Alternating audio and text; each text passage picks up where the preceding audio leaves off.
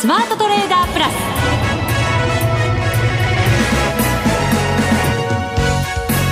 全国のリスナーの皆さんこんにちは。内田まさです。この時間はザ・スマートトレーダープラスをお送りしていきます。この方をご紹介しましょう。国際テクニカルアナリスト福永博之さんです。こんにちは。よろしくお願いします。よろしくお願いします、はい、福永さん先週も慎重に、とね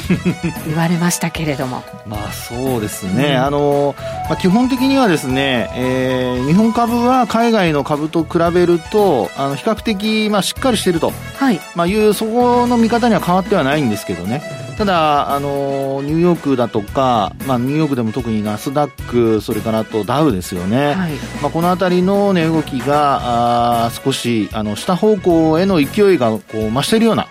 状況になってますので、まあ、そういう意味ではやっぱりその辺りがあの日本株の重しにもなってますし一方で為替はね105円台に乗せたりしてるんですけど、はい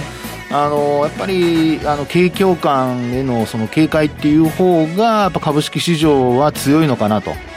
それがやっぱり今日なんかもあの売り圧力につながったというようなそういう見方が多かったですかね。あのまだ慎重にというね福永さんそういう言葉を使ってらっしゃいますけど、はい、どうですか？ちょっとニュアンス変わってきそうですか？それはもっと今度は身長から弱気になったかどうかってことですか？そういうことです。もう内田さん本当に鋭いから怖いんですよね。まあ内田さんの前では皆さん嘘はつけませんよ。見抜いちゃうぞ。いやいやいや まあそうですね、あのまえー、海外株に関しては、はい、まあ、ニューヨークだとかナスダックに関しては、まあ、後ほどお話しますけど、まあ、やっぱりちょっと弱気にならざるを得ない状況のところまで株価、ちょっと押してきているかなという、そういう感じですよね。チャート的に見ても、やっぱり日本とその海外の、特にアメリカの株価のその違いって結構出てますよね。ねいやもう本当にね、内田さんの今の指摘の通りで、あのよくあのシンプルに見るには、まあ、単純移動平均線とそれからあと株価の位置関係ですね、はい、まあ、これをあの見ていただければもう皆さん一目瞭然だと思うんですけど日経平均は、まあ、まだ25日線前後のところに位置してるんですが、えー、まあ、昨日のニューヨークダウはもう実は75日線下回ってるんですよね。なるほどね、はいなので、まあ、特に終値ベースで見れば、もう直近あの9月の3日に取引時間中の高値をつけてから、はい、あのまあえー、っと終値ベースで見ると9月2日が高値なんですけど、まあ、そこからね、あのもう安値更新という状況がずっと続いてますので、えーまあ、調整がこう短期で終わるというふうに見ていた人たちにとっては、ちょっとあのー、足元で動きが変わってきたのかなというそういうニュアンスに変わるタイミングかなっていうふうには思いますけどもね、はい、あの先ほど海外に比べて日本はそれでも底堅いよっていうようなね、はい、あの言葉がありましたけれども、ね、海外が特にアメリカが落ちてくることで日本はそれも影響を避けられないよねという感じ。この後、はい、ありそうですかね。いやもうもちろんそうだと思いますし、はい、まあ、景況感がやっぱり悪くなってくると、まあ、そのあたりあの売り材料になるのが一つあるんですけど、まあえー、今ですねちょうど9月の中間じゃないですか、はい、なのであと後であの詳しくお話しますがやっぱ配当取りの動きですよね、うん。まあ、これがやはり株価を下支えしているっていう部分があると思うので、思いますので、まあ、そのあたり、あの、どの程度、あの、まあ、配当落ちになったらどうなるか、そのあたりも含めてちょっと日本株についてはお話をしたいなと思いますね。はい、よろしくお願いします。はい、そして番組の後半では個人投資家で、えー、 TradingView の崔さんにお電話をつないでお話を伺っていきます。お楽しみに。それでは番組進めていきましょう。この番組を盛り上げていただくのはリスナーの皆様です。プラスになるトレーダーになるために必要なテクニック、心構えなどを今日も身につけましょう。どうぞ最後まで番組にお付き合いください。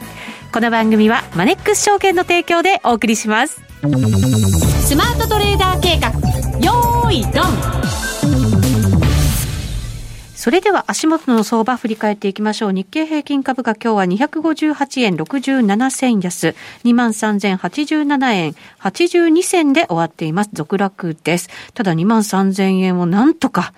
持ちこたえたという感じですよね。はい、ですね。はい。で、あのー、まあ、先ほどちらっとお話しました、その9月の中間の特有の動きというところなんですけど、はい、あのー、まずはその株価がこう、しっかりしている要因として、やはりあの、中間配当だとか、あるいは権利取りの動きとかっていうふうにまとめて言ったりすることがありますけども、はい、まあ、これが、やはり、あの、一つ、あの、まあ、売りを抑えている、うん、まあ、そういう状況じゃないかなというふうには思うんですよね。はいで、あの、昨日だとか、あるいは、まあ、あそうですね、昨日が水曜日で今週初め、それからあと、その前の営業日となるともう先週末ということなんですけど、この商いが膨らんでるんですよね、売買高、売買代金ともに。うん。はい、そうですね。特に昨日なんか多かったですね。えー、そうですね。えー、で、まあ、休みの間、あの、日本は4連休でしたから、まあ、その間、こう、売り買いの注文、ある程度、こう、溜まっていたものがですね、まあ、一気に、あの、水曜日出たっていうことも考えられますから、はい、まあ、そういう意味では、あの、一概にその配当取りの動きとは言えない部分もあるかもしれないんですけど、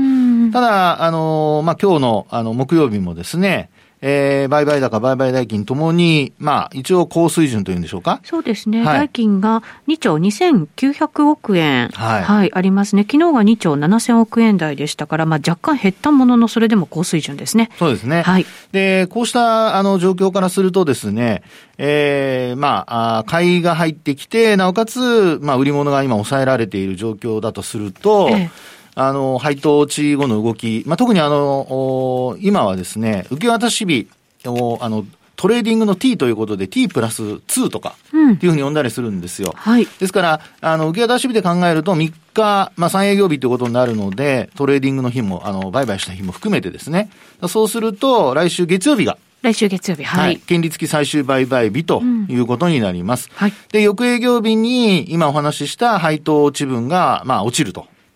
で、これってあの、チャート上はどう反映されるかなんですけど、あの、素直に株価が落ちると、その分株価は値下がりします。うん。そのまんまの数字が反映されるんですね。はい、その通りです。へなので、まあ今、あの、マーケットで言われているのは、例えば140円ちょっとぐらいとかって言われてますけど、はい。その分がですね、もしあの、金曜日、あ、失礼、あの来週月曜日ですね。えー、23,087円っていうところで終わったとすると、はい、えー、この価格から、まあ、140円引かれると。はい。まあ、仮に147円引かれたとするとですよ、えー、2万9000、えー、まあ、900円ぐらいで、うん、あ、940円ぐらいですかね。はい。というところで、あの、スタートするってことになります。で、そうなると、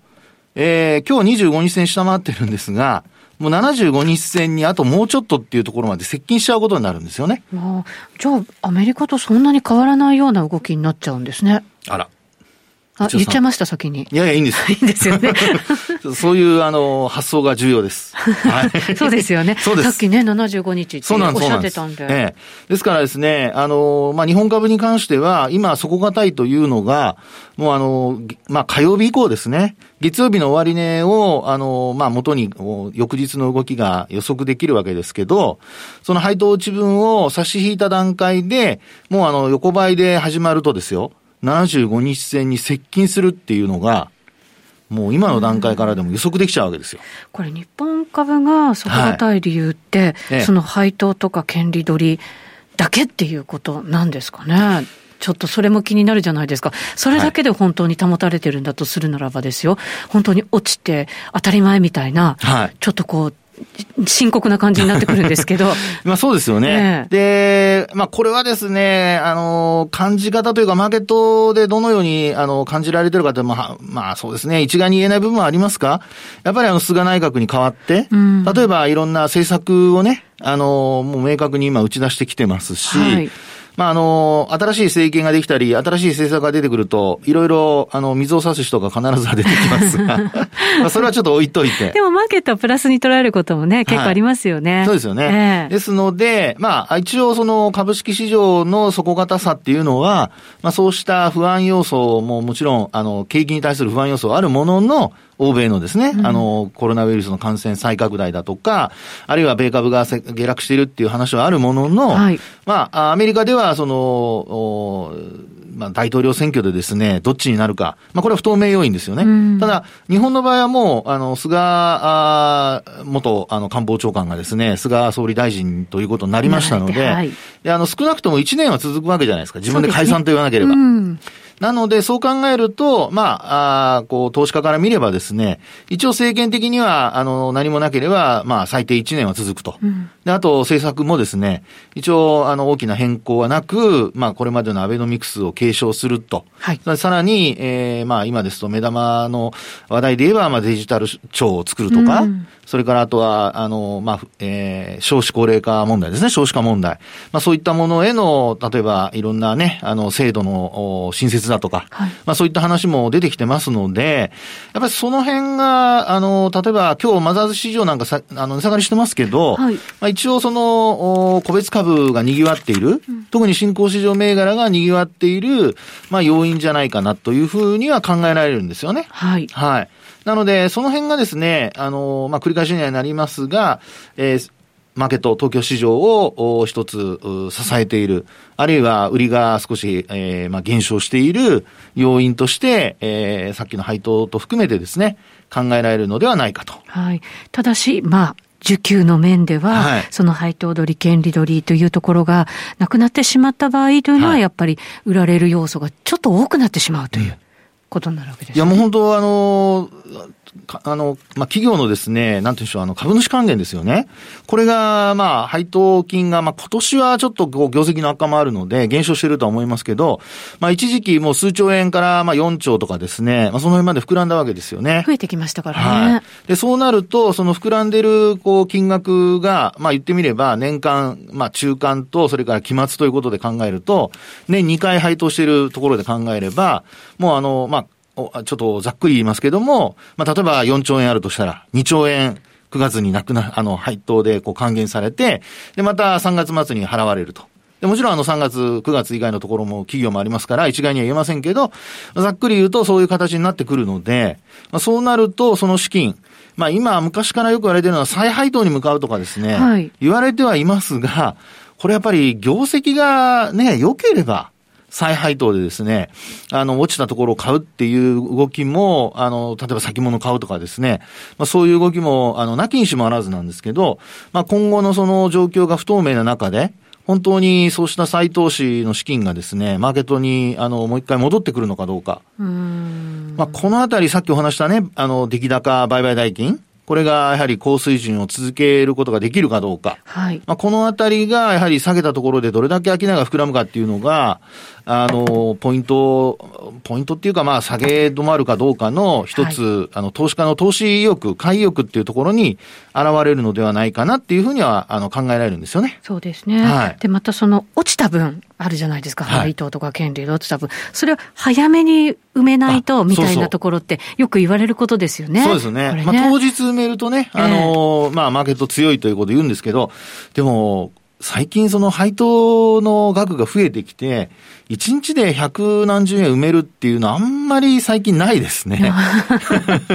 そうか。そうなんですね。調べてみると。あ、そうなんですね。はい。でね、あの、どちらかというとですね、まあ、例えば半分ぐらい埋めて、2、3日かけて、うん、例えば、あの、配当値分をですね、えー、埋めるとか、そういうことは結構ね、ありますけどもね。ただこの、埋めに行くエネルギーがあるのかどうなのかっていうことですよね。はい、そうですよね。だから、あの、先ほど内田さんの話にあったように、もうあの、まあ、売り圧力に逆にこう、つながって、でそこで、あの、買い物が入らないとなると、あの、えー、そうですね、値下がりしている中で商いが膨らむと、あの、要は、売り切りということで、あの、売りのエネルギーが一度にこう発散されるってことになりますから、はい、売り圧力が続かないってことになりますよね。ただ一方で、あの、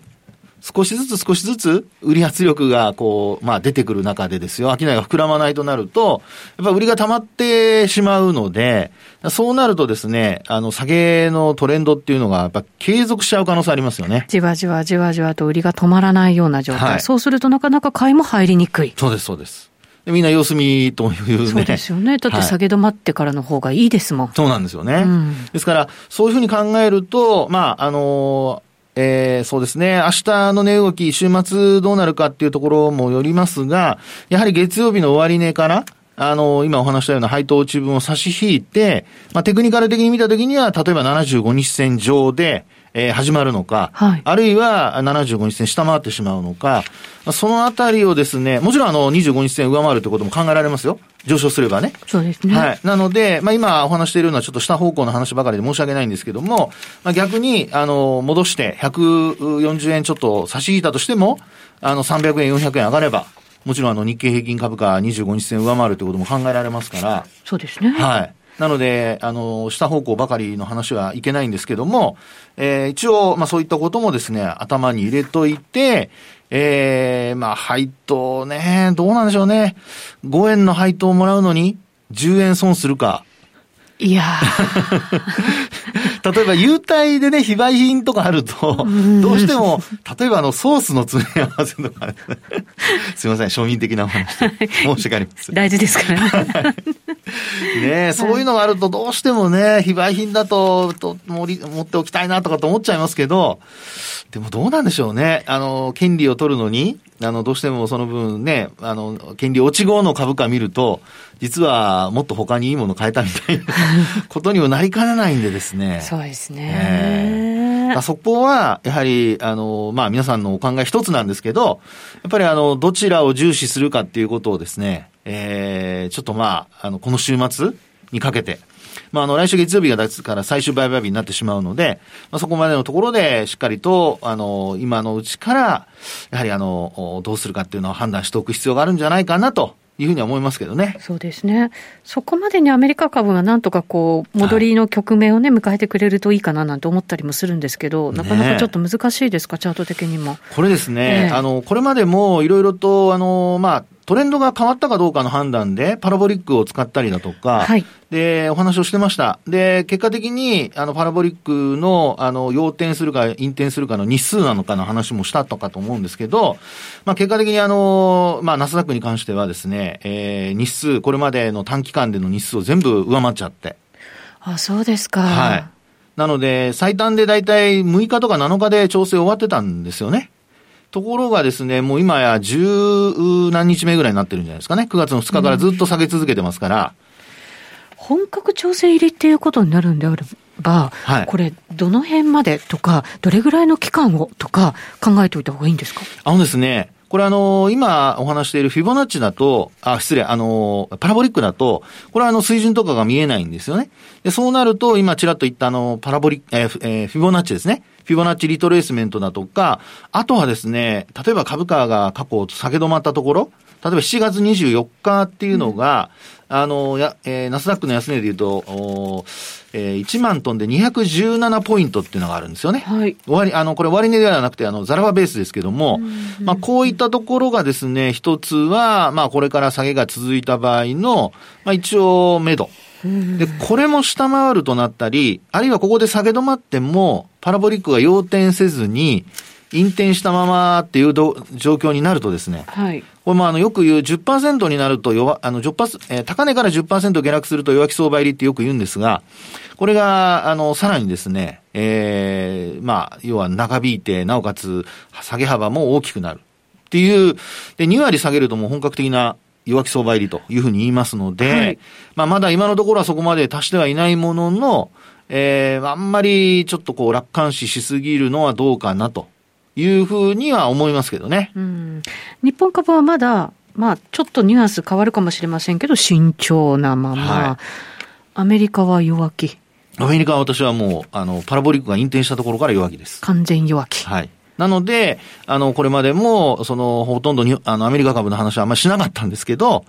ええー、まあね、ナスダックの話をしたりだとかしてたわけです。はい、ただ、あの、業績面だとか、いろいろ材料的にはですね、やっぱり反発する力っていうのは海外の方が強いので、うん、まあそういう意味ではですね、あの、500ドル下げても600ドル上げるとか、あの、あるいはこれまでも、あの、お話がね、ゲストの方からのお話もありましたけど、例えば M&A の話が出て、はい、えー、大きく上昇するとか、まあそういう局面も過去何度もありますのでね、あの、えー、一概にその弱気一辺倒ってことはないですから、まあ、そのあたりは今後のやはり材料をきちんと、えー、見極めていくと。まあ、特にあのアメリカの議会でですね、えー、追加の経済対策が決まったりなんかすると、はい、それこそ一気に株価上昇っていう反発ということにもなりかね、うん、なることが考えられますからね。可能性はね、ありますよね。はい、なのでそのあたりもちょっと注目しておきたいなと思います。はい、わかりました。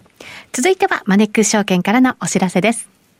マネックス証券では、投資信託マネックスアクティビストファンド愛称日本の未来の継続募集を6月25日より開始いたしました。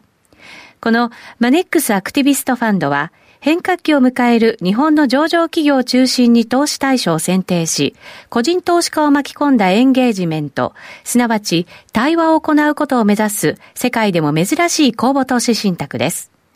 企業分析を財務状況や経営戦略、事業モデル、ESG などでの観点で行い、株価が割安と思われる企業を探し、投資先の候補を決定します。マネックス証券の会長でもあり、マネックスグループ代表の松本大樹が企業との対話をリードし、投資先の企業に対して企業トップと事業戦略についての面談、社外取締役と株主還元や投資家対応に関する意見交換などを通して、積極的に企業経営に対して提言や意見を述べ、中長期的に企業を成長させていく予定です。また、日本の個人投資家の長期的な運用成果の実現への貢献を最優先とし、長期的、継続的に投資家と企業の双方の利益となるような対話を行ってまいります。アクティビストファンドならマネックス証券。購入時申し込み手数料は無料。この投資信託は100円から投資が可能です。マネックス証券でのお取引に関する重要事項。マネックス証券が扱う商品などには、価格変動などにより元本損失、元本超過損が生じる恐れがあります。投資にあたっては、契約締結前交付書面、目論見書の内容を十分にお読みください。マネックス証券株式会社、金融商品取引業者、関東財務局長、金商第165号。ザ・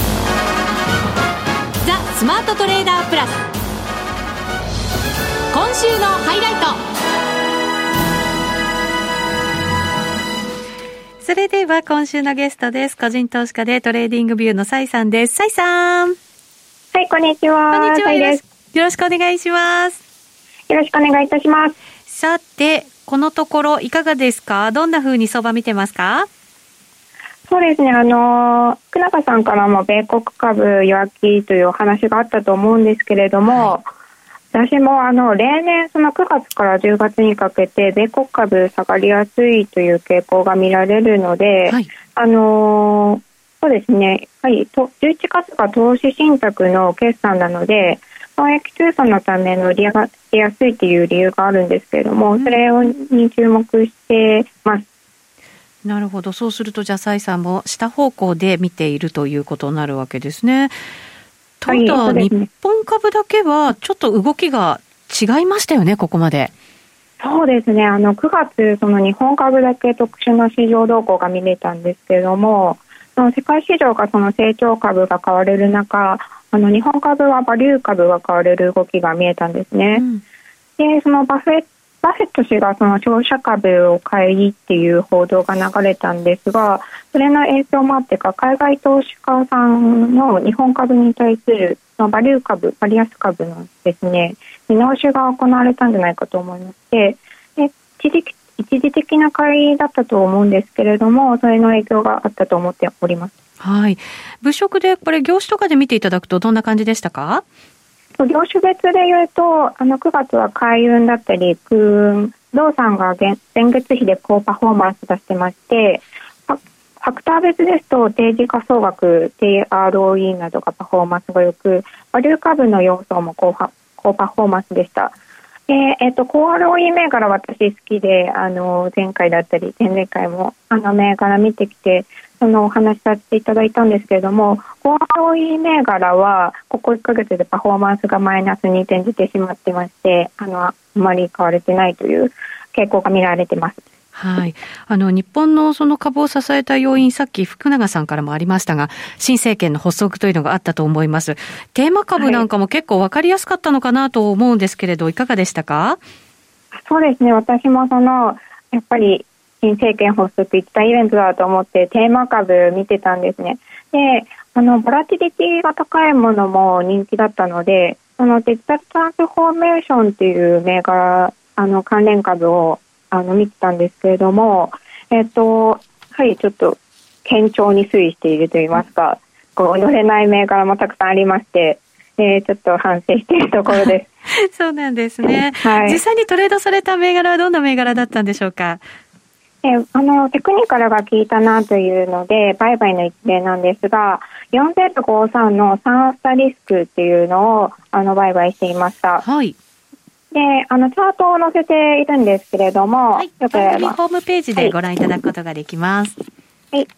でこちらデジタルトランスフォーメーションのテーマに沿った IPO 株でして、スカンダリーを狙いました。で、サースリスクっていうのは、えっ、ー、と、企業のデジタルトランスフォーメーションや新規事業開発の支援と IT 人材紹介を展開する企業でして、時価総額が1200億円で、PER が170倍、PBR が36倍と、とっても割高な株なんですね。はい。ただ、初値からもう、えー、初値が1209円で、えっ、ー、と、9月3日の高値4765円と、もう4倍近くなっています。はい。で、えっ、ー、と、私は、えっ、ー、と、この上昇相場は、あの、乗れず、え、ー、と、ここのそのフィボナッチリトレースメントを引いてですね、安値高値結んだ半値戻しのところあたりの9月11日あたりから目をつけてました。で、9月あの9月11日、半値戻しで反発してサポートラインになっているっていうのがわかると思うんですけれども、でえーと、トレンドラインも引いてまして、でえーと、安値同士を結んだトレンドラインを結と、もでもあの反発しているなというのを確認して、9月14日あたり、9月14日の10時頃ですね、インしています。はい。で、アウトは、えっ、ー、と、9月、翌日の9月15日の MacD のヒストグラムが下降してきたというのと、あとは逆差し値に引っかかっていまして、と、えっ、ー、と、4、4000、すいません、3000、3500円くらいで、あの、アウトしています。なるほど。しっかりと利が乗ったということになるわけですね。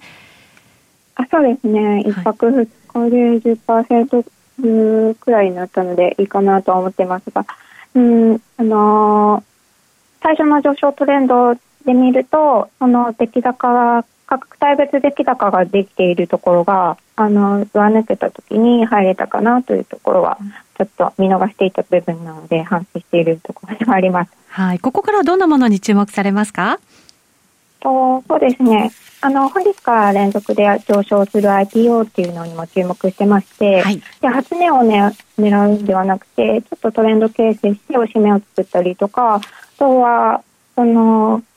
トレンド形成してそこを作ってから、あの、上昇するっていう面からもあるので、足目を待っている戦略が多いです。で、はい、無理せず、その、ビッツも上がってきているので、ヘッジしながら、ポートフォリオを組んでいきたいなと思っています。はい、わかりました。サイさん、ありがとうございました。ありがとうございました。ありがとうございます。やっぱり短めにしっかり利が乗ったら、リグっていくっていうのもすごく大事なことなんですね。うん、まあ本当そうですね。うん、まあ特に今のようにね、あの、時代が不透明でなかなかね、定まらないような時には、まあまさにこの蔡さんのような戦、えー、まあ戦略ですね。はい。これがやっぱり、あの、生きてくるのかなってところだと思いますけどね。はい。個人トレーダー、個人投資家の蔡さんにお話伺いました。えー、さて、ちょっと福永さんはさらに慎重度を増したという感じにね、今日はなっていますけれど。はい、はい、また来週ね10月になりますからもう。ああそうですね。あっという間ですよ。もう皆さん本当下期に入りますからね、まあ、どんなふうになってくるのか、はい、まあ、ちょっとあの気を引き締めて。そうですね、はい、でもまあ9月10月ちょっと下がりやすくてその後年末に向けて上がっていくなんていうね図も結構あるということですから。次につながる下落だといいんですけどね。そうですね、しっかりとなんかそこでチャンス捉えたいなと思いますね。はい、はい、ここまでのお相手は福永博之と内田まさでお送りしました。それでは皆さんまた来この番組はマネックス証券の提供でお送りしました。